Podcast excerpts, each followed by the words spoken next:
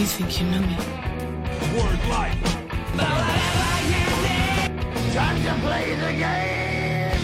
Sejam bem-vindos ao Cotovelo Voador, episódio bônus! Yeah! Eu sou o Álvaro Linto, sempre acompanhado por Thiago Dutra. Tudo bem, Thiagão? ah, tudo tranquilo. Nada muito diferente de duas horas atrás. Bom, a gente acabou de assistir e gravar um episódio sobre o Armageddon de 2003, né? O último pay-per-view de 2003. E a gente vai continuar a nossa saga pela Ruthless Aggression Era. Mas antes de chegar em 2004, né? A gente vai falar um pouco sobre 2003, né? Tem que, antes do próximo capítulo, a gente tem que pontuar os is, traçar os t's. Isso, nosso último.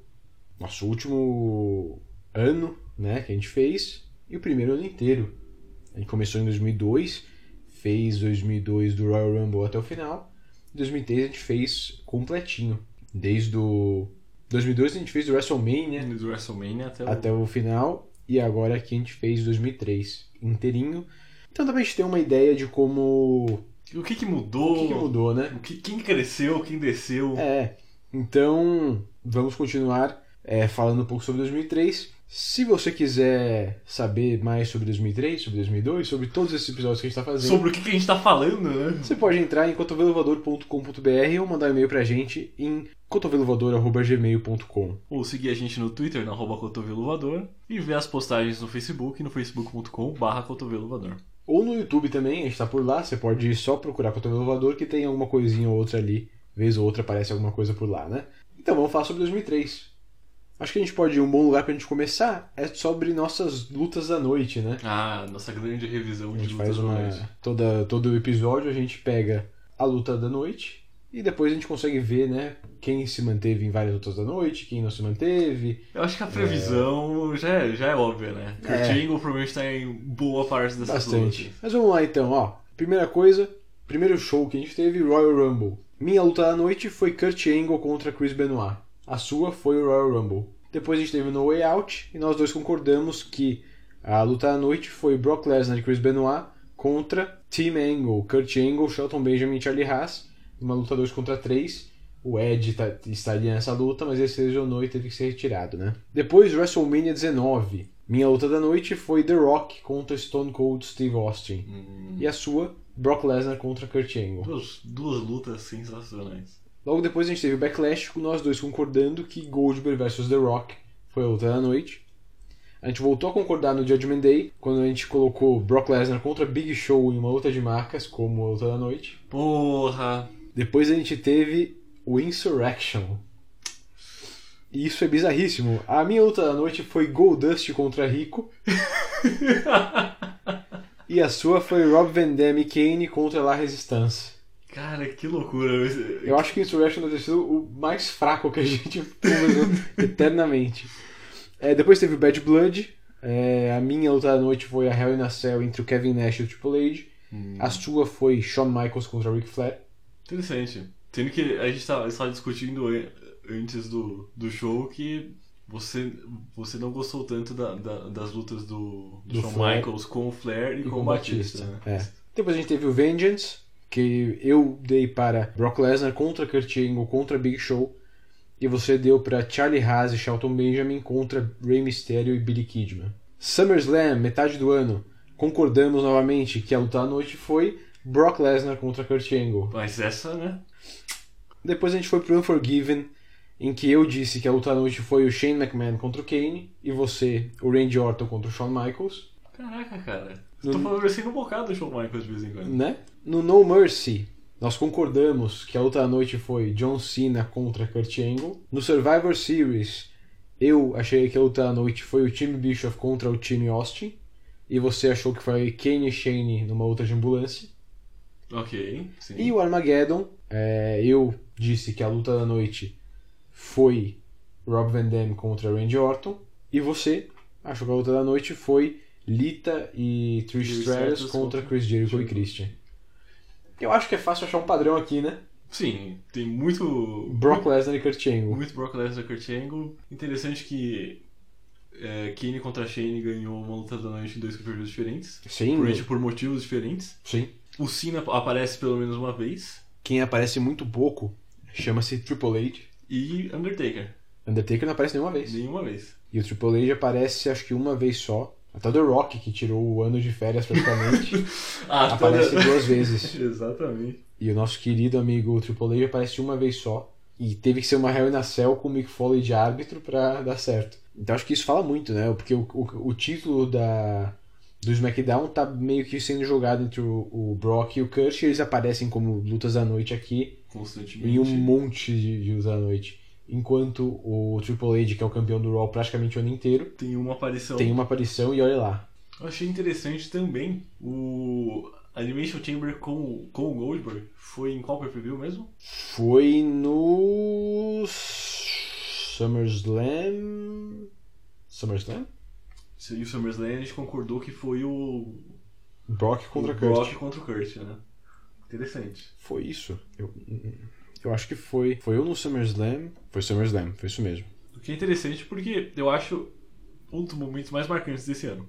Sim. O Goldberg sendo esculhambado na, na A destruição que ele causa e a esculhambação do final. É.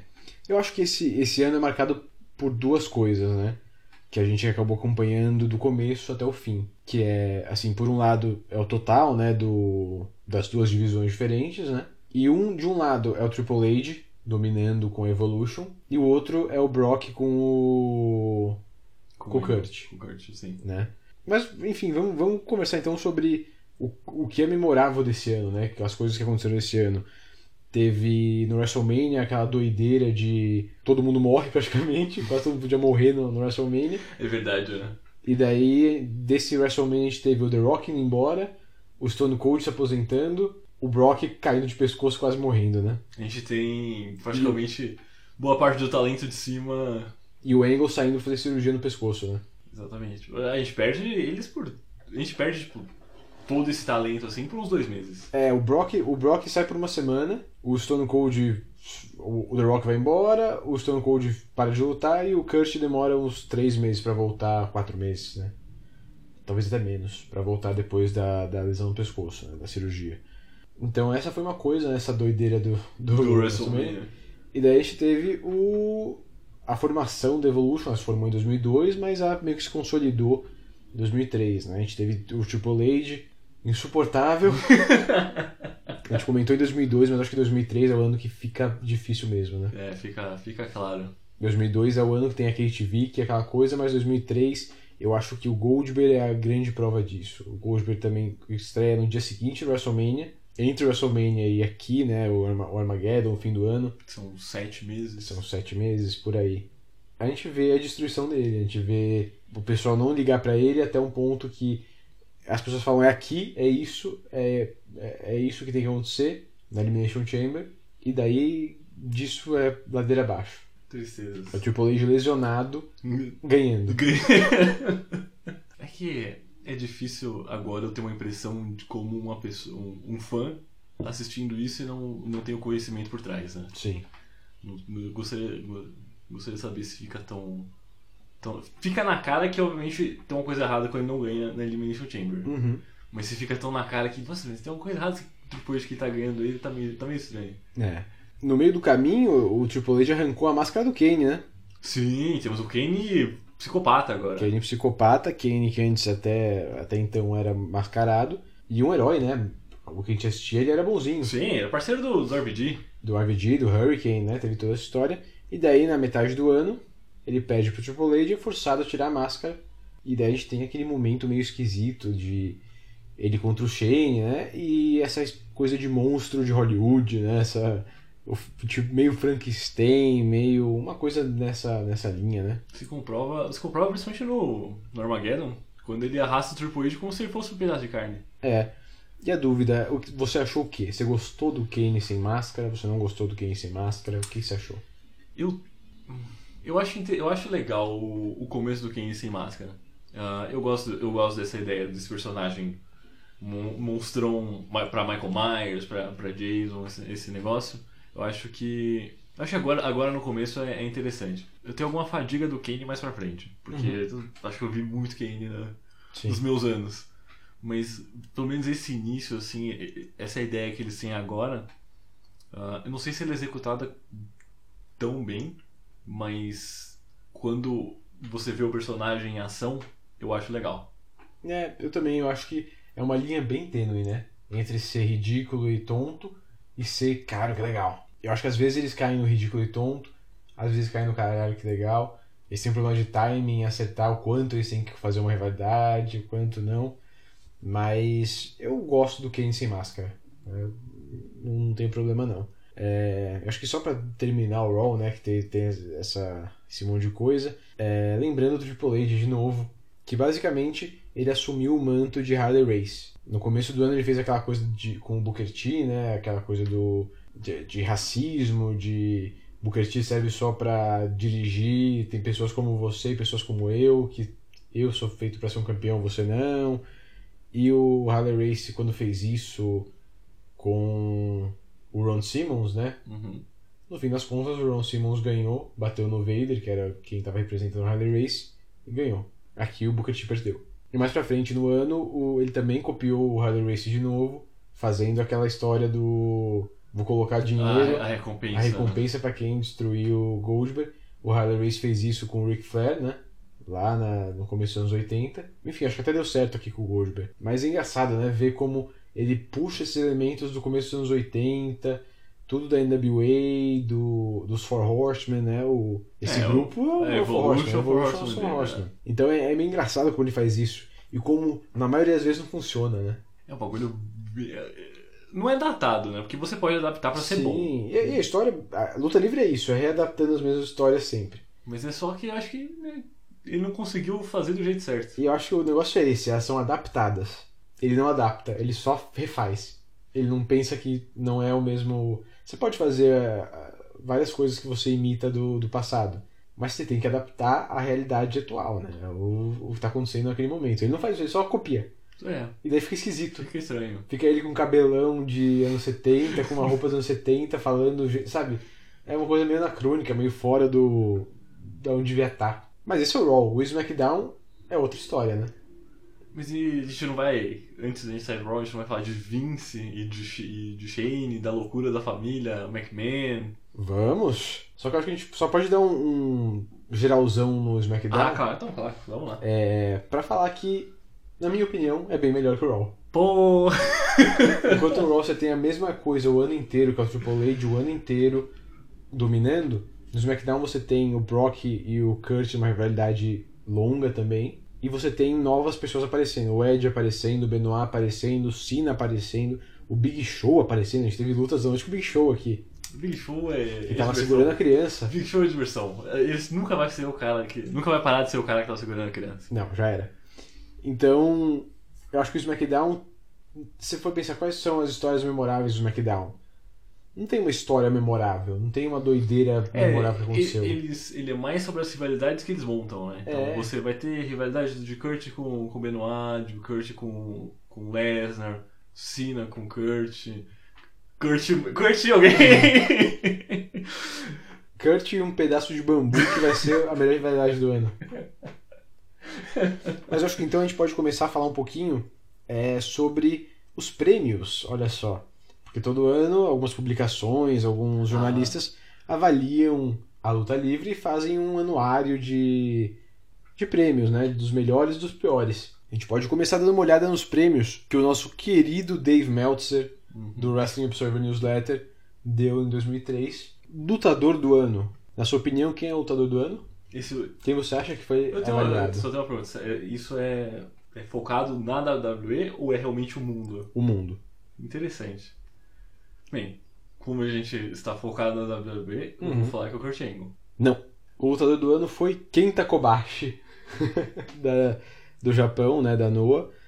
O primeiro lugar da WWE nesse ranking é o Kurt Angle, que aparece no total em segundo lugar. Dupla do ano também foi o Kenta, com o Naomichi Marafuji.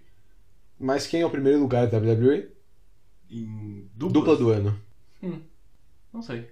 A dupla do ano pro Dave Meltzer e pro Wrestling Observer da WWE foi Charlie Haas e Shelton Benjamin. Ah, ok. E Tinha... eles aparecem no segundo lugar total, né? Realmente.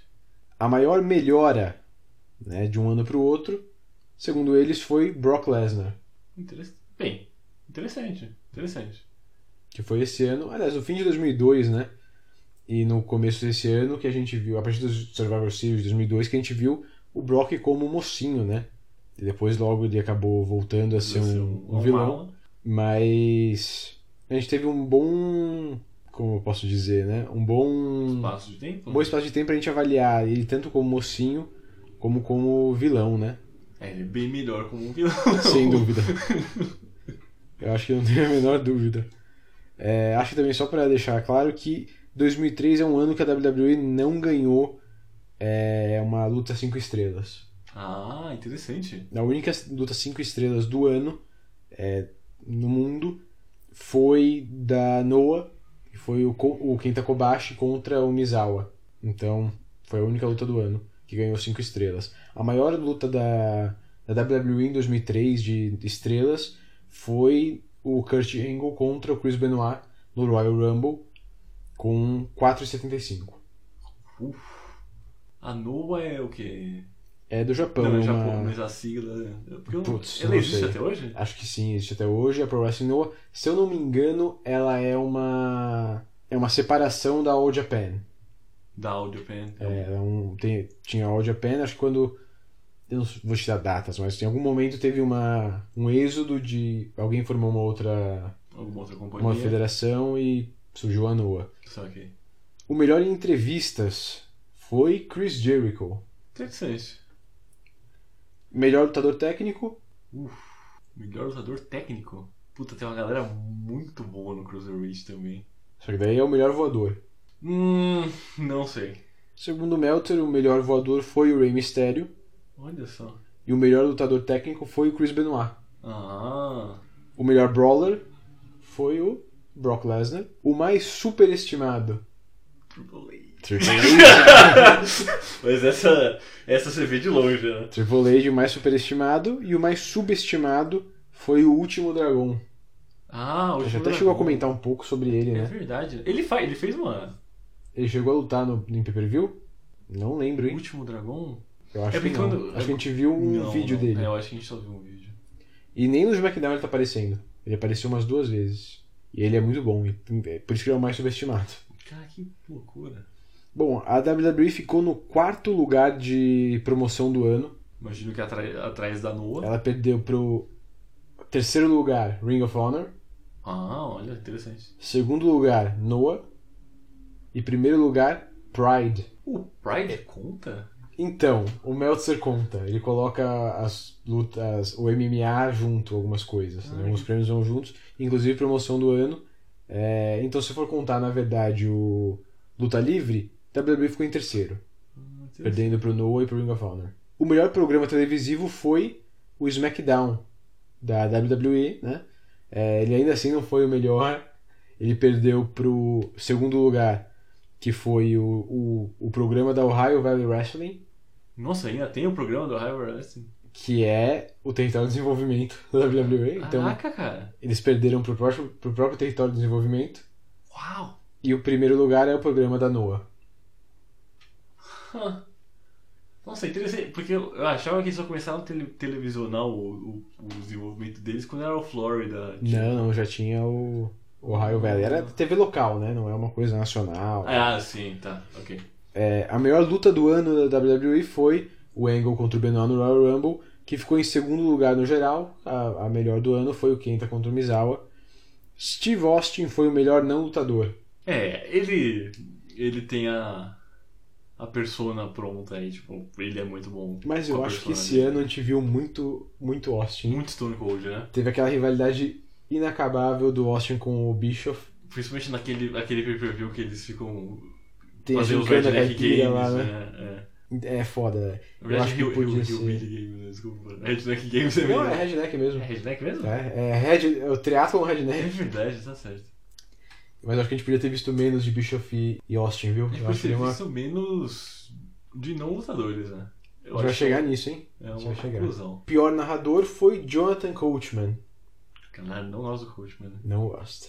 O melhor show da WWE foi o WrestleMania 19, que estava em segundo no geral, perdendo para o Pride Final Elimination, que era um evento do Pride. Então, o melhor, em tese, o melhor show de luta livre, né, o melhor pay-per-view de luta livre do mundo, foi o WrestleMania. É? O Pride é que eles lutam no, no, no ringue quadrado, né? É. Mas é só essa a diferença. Só, só é MMA. É, ok. O pior show foi Backlash, que teve Rock vs Goldberg e Rikishi contra Sean O'Hare. ok. Rock e Cena? É, não, faz sentido Rock sim, né? Não, foi quem foi contra o Cena? Foi Undertaker contra o Cena. Teve o Undertaker, teve o Kurt, teve. Teve o show? Eu acho que isso aqui foi o Kurt contra o Cena. Mas enfim. Bom, vamos lá. Agora, agora vai ficar legal. Ah, Top 10 de pior tática promocional inclui 8 da WWE. uau! Vamos ao top 10? Posso- Deixa eu chutar uns aqui? Tá.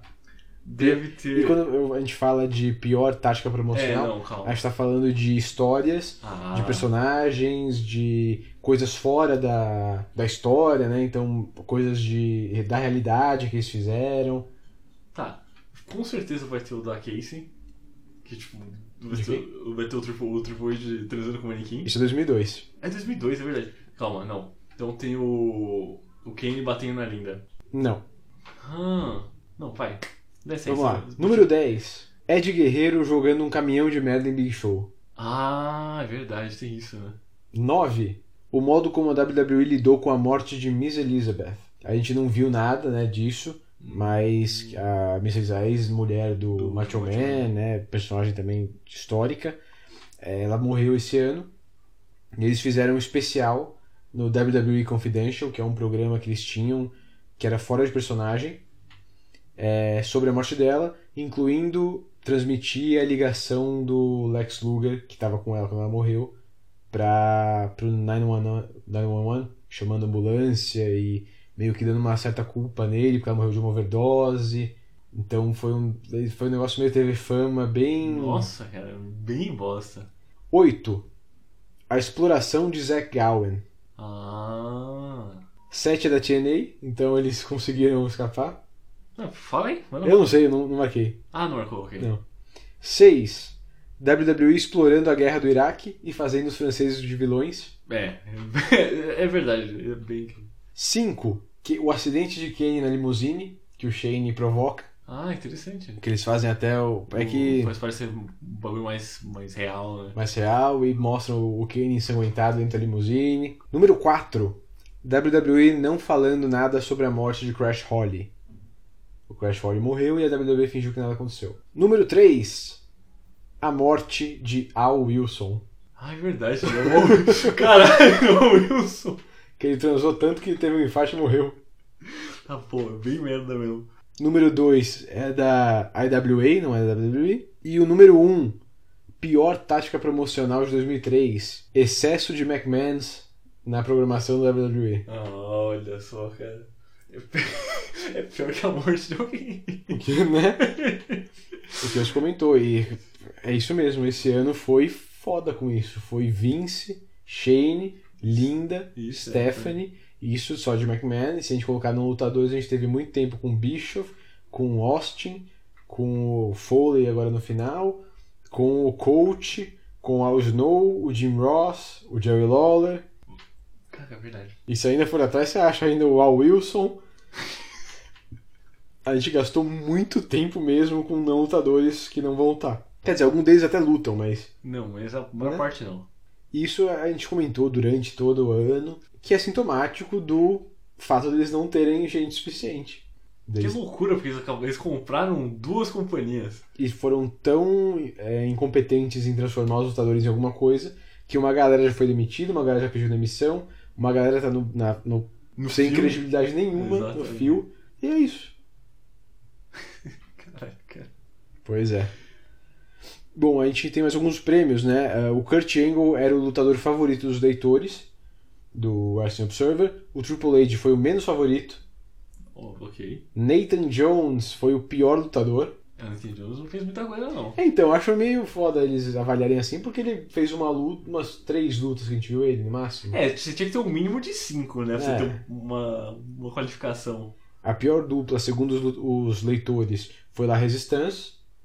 O Raw, o pior programa. E Stephanie McMahon, a pior não lutadora. Porra, pior que o Wilson.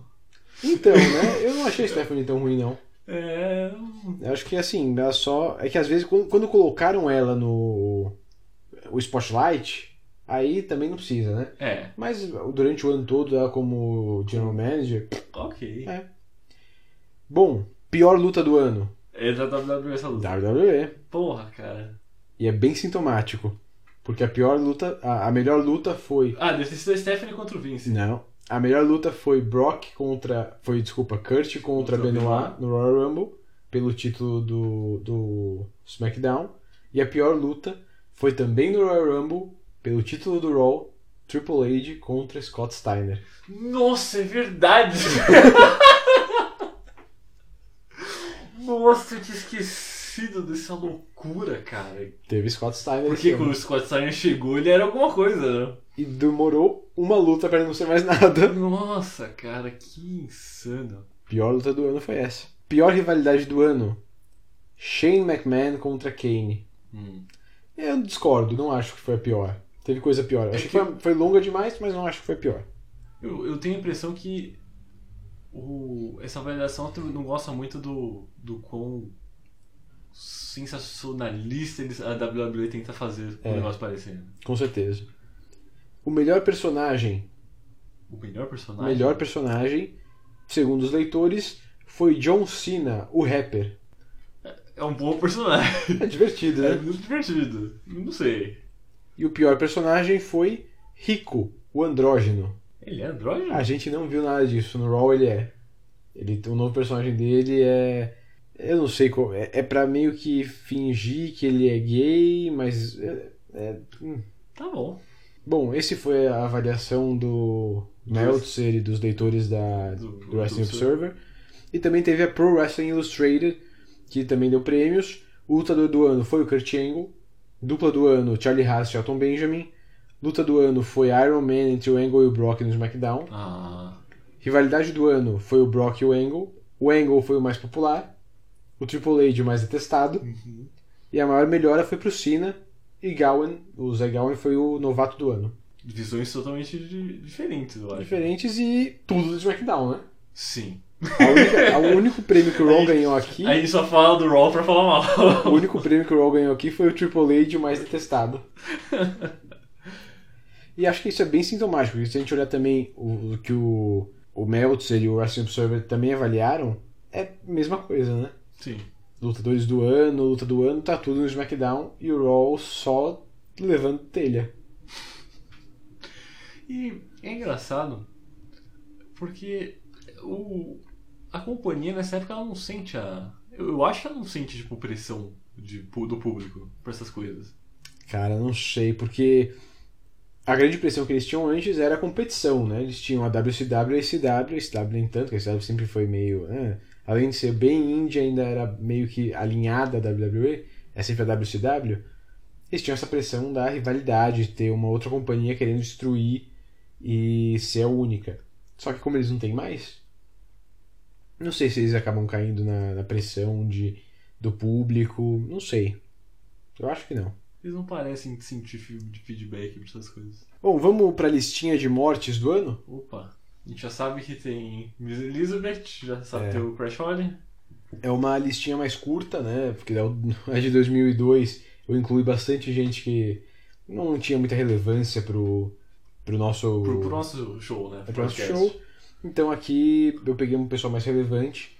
É, alguns a gente já veio, a gente já viu no, durante o- a nossa timeline, a gente viu isso acontecer, outros não. É, bom, como a gente falou, Miss Elizabeth morreu em 1 de maio após uma overdose de remédio para dor e vodka.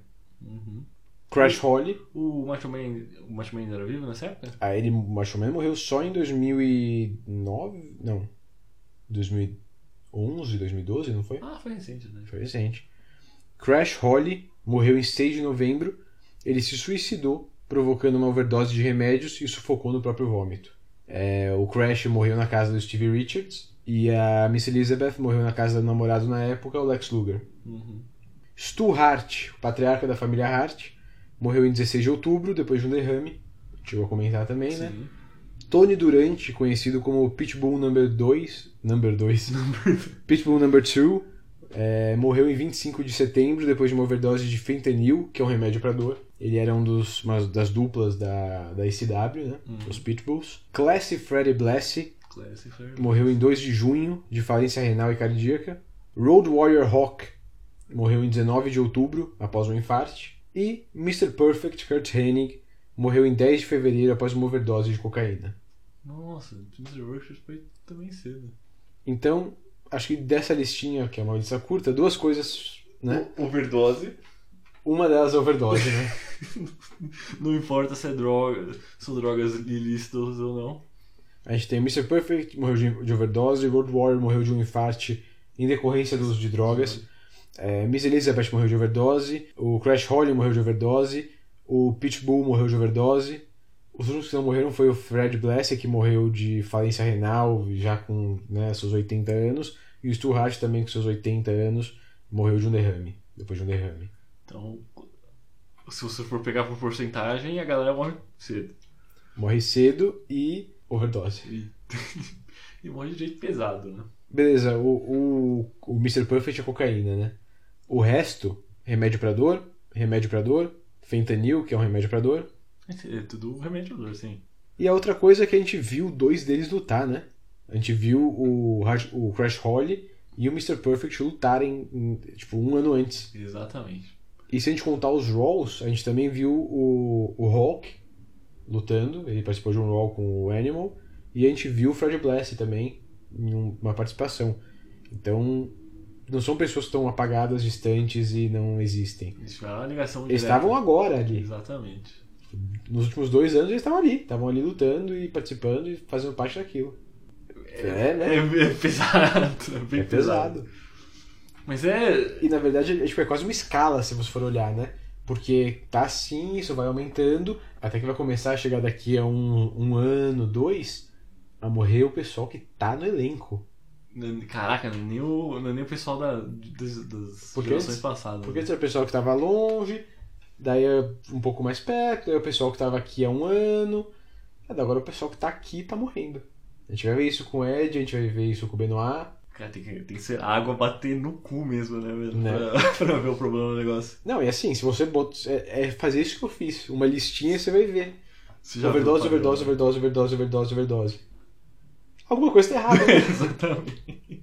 e isso só vai virar mesmo uma, uma coisa, uma política da WWE, por exemplo, que é a maior empresa, quando morrer gente dentro, quando começar a morrer o Ed, o Benoit, que eles vão fazer direito os testes de drogas, que eles vão fazer o, o teste de concussão.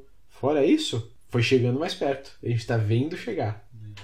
Muito triste que tem que esperar tanto pra ter uma, uma mudança Né? positiva no negócio. E, tipo, nessa noite a gente viu o Triple H meter a cadeirada na cabeça do Kane.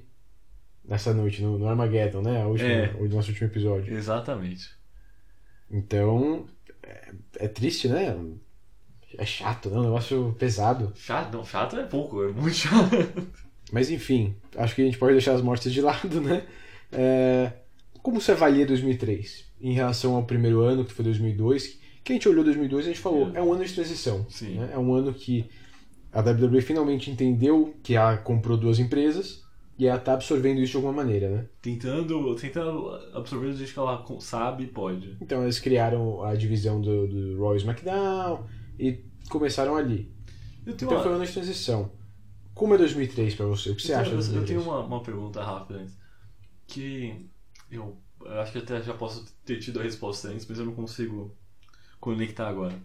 Depois que a gente tem toda essa transição, essas aquisições, o pessoal do, do backstage, o Uhum. pessoal que cria as histórias, o pessoal que vai, vai moldando o talento, ele muda ou é o mesmo que estava com a WWE? Eles, eles trazem. Tipo, o bicho realmente deve ter alguma, coi- alguma coisa ali. Não. Não, O nada. bicho fica completamente. Ele é o contrato dele de talento. Ele não tem nenhuma relação com criatividade ali. Fora. Quem eu tenho. Quem eu sei que vira. que é, é absorvido são os road agents, né? Os agentes que ajudam os lutadores a, a criar as lutas, a formar as lutas, como vai ser essa luta, como vai ser o final dessa luta, esse pessoal que é absorvido. Então você tem o, o Arn Anderson que chega nessa época, é, o Dean Malenko também nessa época, o John Laurinaitis, né, o Johnny Ace também nessa época, o Finlay, todos eles estão vindo da WCW e vão direto pro backstage. Eles vão direto ajudar a criar as lutas, a fazer as lutas. Uhum. A equipe criativa, até onde eu sei, é mantida igual. É mantida a mesma que da, da WWF. Assim, as, as alterações sempre. É, acho que a maior alteração que a gente vê é a Stephanie assumindo o lugar do Paul Heyman. O Paul Heyman era o chefe criativo do SmackDown no começo do 2002, né, logo depois do, da divisão. E mais pra agora esse ano a gente vê a Stephanie tomando o controle do, da do criativo do SmackDown. O resto continua meio, meio a mesma coisa. Tá. Porque eu, ah, o que a gente tem, que eu vejo é. Eles estão criando, eles estão criando talentos, em certo, pelo menos no, no SmackDown, né? Eles estão criando talentos. Então, ok, o, o, o Kurt Angle e o, e o Brock, tipo, eles já estão vindo do, do, do ano passado e já estão aquela estabelecida. Sim. Mas a gente tá trazendo o Ray, Uhum. tá subindo ele, tipo, ele já foi alguma ele já foi grande coisa na WCW, mas a gente tá elevando ele aqui. Ah, a gente tá ele- elevando o Cena desde o começo. A gente tá matando essa gimmick do Undertaker Uhum. pra trazer outra coisa, Sim. pra, pra, essa, pra esse novo momento. O Benoit, a gente tá crescendo ele também. É tipo, o mid-card que a gente pegou, que a gente pegou pro, pro SmackDown, tipo, a, gente tá, a gente tá dando uma elevada muito boa. O, eu acho que tem uma boa galera no, no Raw que. É, eu queria muito que o Goldberg fosse, mais, fosse uma coisa a mais. Uhum. Porque eu gosto muito do- da ideia do Goldberg. Eu, eu acho que ele só funciona se você tem. Se você tem lenha pra ele, né?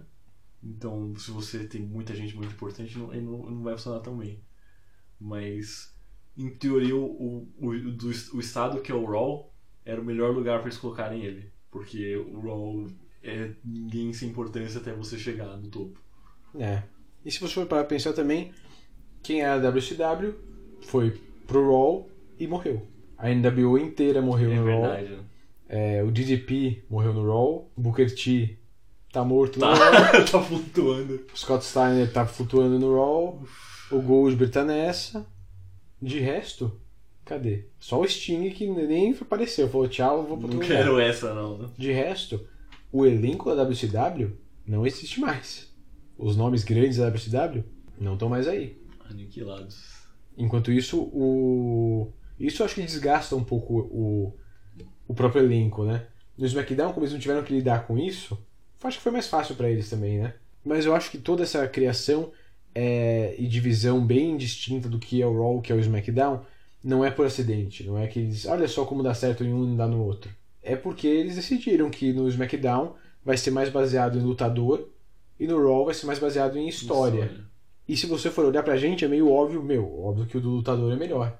Só que se a gente vai observar Ah, os, o... os buy rates, a Exato. compra dos pay-per-views, eles muitas vezes são iguais. Muitas vezes, o a Raw- maioria das vezes o Raw passa o, o, o SmackDown. Tanto que o último que a gente viu agora, o Armageddon, a gente ficou até meio surpreso que o SmackDown ganhou dele. É uma rara exceção. Então, acho que a nossa opinião não é a, do, do- a mesma opinião de quem comprava pay-per-view nessa época. E é por, é por isso que eu questionei. É... Cara, o que que a gente ia questionar naquela hora? Que você sente a pressão. Você Sim. sente alguma pressão. Assim, se eles só analisam compras, não existe uma pressão, né? É, assim, a, a pressão que tem é mais nos lutadores, sabe? É mais. Existe uma rivalidade entre o pessoal do Raw e o pessoal do SmackDown. Que é uma rivalidade. É aquela rivalidade saudável, sabe? Ah, sim, eu, eu Tipo- quero, eu quero fazer melhor que você. É, porque é. se você fizer um negócio, eu quero fazer mais, uma coisa mais Isso. legal. Mas eu acho que a gente comentou bastante sobre isso também. Que essa falta de gente, mesmo eles tendo comprado outra companhia gigantesca, aliás, deixa muito. muito espaço vago, né? Então você fica com. A gente tem um pay-per-view que é só de um elenco, de metade do elenco, e esse elenco não tem gente suficiente. Então a gente precisa meter o Coachman, a gente precisa meter o Shane, a gente precisa meter o Vince, enfim. Então fica um negócio meio chato mesmo. Sim. E acho que 2002, em comparação com 2003, também foi um ano de tentativa. Eles usaram a divisão inicial lá do roster, do elenco, pra tentar coisa nova. Então eles separaram os Dudleys, fizeram cada um com uma, uma coisa diferente, separaram a APA, fizeram cada um com uma coisa diferente, separaram os Hardys, fizeram cada um com uma coisa diferente. Alguns funcionaram, outros não, a maioria não funcionou. Então acho que essa coisa de tentar um negócio muito novo é 2002. 2003 eles já falaram, ok, isso não funcionou, vamos então ajeitar o que não funcionou. Justo. Certo, certo. Um, um ano, de tra... um ano trazer de volta e, É. moldar. e pensar no futuro. Né? Acho que 2003, pelo menos da metade pra frente, já foi pensando no próximo ano. Já foi pensando em 2004. E pra mim, pessoalmente, 2002, 2003 é muito claro que é um ano de transição. 2004 eu não sei, porque é um ano que eu nunca parei muito pra ver, então eu vou estar meio perdidão também. Hum, Então acho que vai ser legal. Eu, é, mais alguma consideração sobre 2003? Você tem mais alguma consideração sobre 2003? Não, acho que não, cara. Eu acho que cobrimos, cobrimos tudo. É, porque 2003 foi um ano que eu imagino que eles tenham falado: caralho, a gente perdeu o Stone Cold, a gente perdeu The Rock. É Graças verdade. a Deus que a gente conseguiu o Brock, que a gente conseguiu estabelecer o Triple H, que a gente conseguiu estabelecer o Goldberg. Tufa, tá tranquilo. Agora vamos pra 2004. E daí 2004 já começa apanhando eles perdendo o Goldberg e o Brock. No WrestleMania eles perdem o Goldberg e o Brock na mesma noite. Caraca, é verdade. É um, é um, é um sarrafo do caramba, né? Eles passaram um ano subindo esse, pelo menos o Brock, né? Dois anos subindo esse cara e criando ele pra ser o topo da companhia, e ele vai embora. Então aí fica, quem que vai pegar esse, esse espaço? O que eles vão fazer pra solucionar isso? A gente vai ver. Caraca, vai ser uma corrida ao ouro maluca, né? A gente vai ver quem vai subir nesse- nessa colocação. Que perspectiva. Bom, animado pra 2004? Eu, cara, eu tô animado até o final. Então é isso aí. No próximo episódio, nós vamos falar sobre o primeiro pay-per-view de 2004, o Royal Rumble. Uau! Caraca, é o primeiro Royal O Rumble? Royal Rumble sempre abre o ano. Sempre abre o ano, na verdade. Fe- Fevereiro? É começo de. é, É entre fevereiro e Fe- ja- é final de janeiro. de janeiro, começo de fevereiro. Então, se você quer saber o que vai acontecer nesse, nessa abertura de 2004, você tem que acessar cotovelovador.com.br ou nos mandar um e-mail para cotovelovador.gmail.com se quiser falar com a gente. Ou conferir os nossos posts do Facebook, no facebook.com.br cotovelovador. E também sempre tem um, um tweet ou outro maroto no Twitter. Segue a gente no arroba cotovelovador. É isso aí, o YouTube também tá por ali, procura a gente por Cotovelo Voador ali e você vai encontrar alguma coisa. É, Acho que é isso, né? Acho que é isso. Minha bunda tá ficando quadrada. A gente já tá aqui há um tempo. Então a gente se vê em 2004. Até 2004. Tchau, tchau. Tchau, tchau.